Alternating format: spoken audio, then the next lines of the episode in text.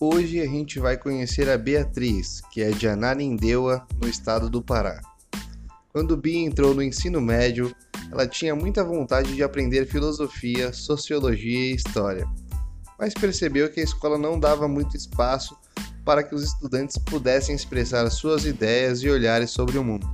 Decidida a criar um lugar acolhedor para que os outros estudantes pudessem debater suas opiniões e emoções, ela fundou, junto com sua amiga Ingrid, o projeto Equidade.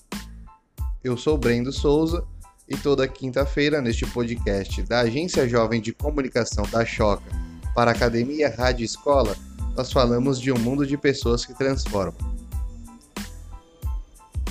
A Bia sempre quis discutir raça, gênero e sexualidade, mas esses temas nunca surgiram nas aulas.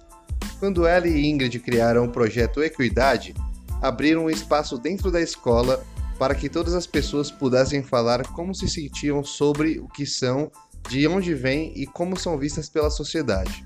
A partir daí, Bia e Ingrid organizaram rodas de conversa na escola, chamaram os colegas para participar e trocar conhecimento sobre negritude, identidades indígenas e de gênero e outros assuntos.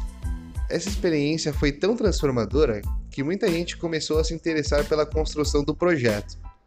Em pouco tempo, Bia percebeu que ter um lugar seguro na escola para falar das nossas visões sobre o mundo e o que queremos transformar é libertador e nos faz aprender a amar e acolher todo mundo. Então ela pensou: por que não expandir isso para outras escolas? Hoje, o projeto Equidade tem multiplicadores que levam essas rodas de conversa para outras escolas do Pará. Além de falar sobre suas vivências nessas conversas, os estudantes constroem propostas para que os professores e gestores da escola criem oportunidades para falar de temas tabu, como ansiedade, sexualidade, racismo e violência contra a mulher. Todos temos voz e precisamos ser escutados.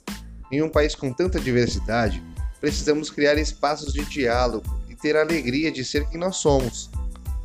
Todas as crianças e jovens têm capacidade de transformar o lugar onde vivem, assim como Bia e os seus amigos. Por isso, a Choque e o coletivo Jovem Encrespados criaram para você percursos para organizar essas conversas na sua escola. Chame os seus amigos, professores, familiares e bora celebrar a cultura democrática. Veja lá no site achoca.org para conferir todos os percursos disponíveis até o momento. A gente também está lá no Instagram, em @chocabrasil. Até semana que vem.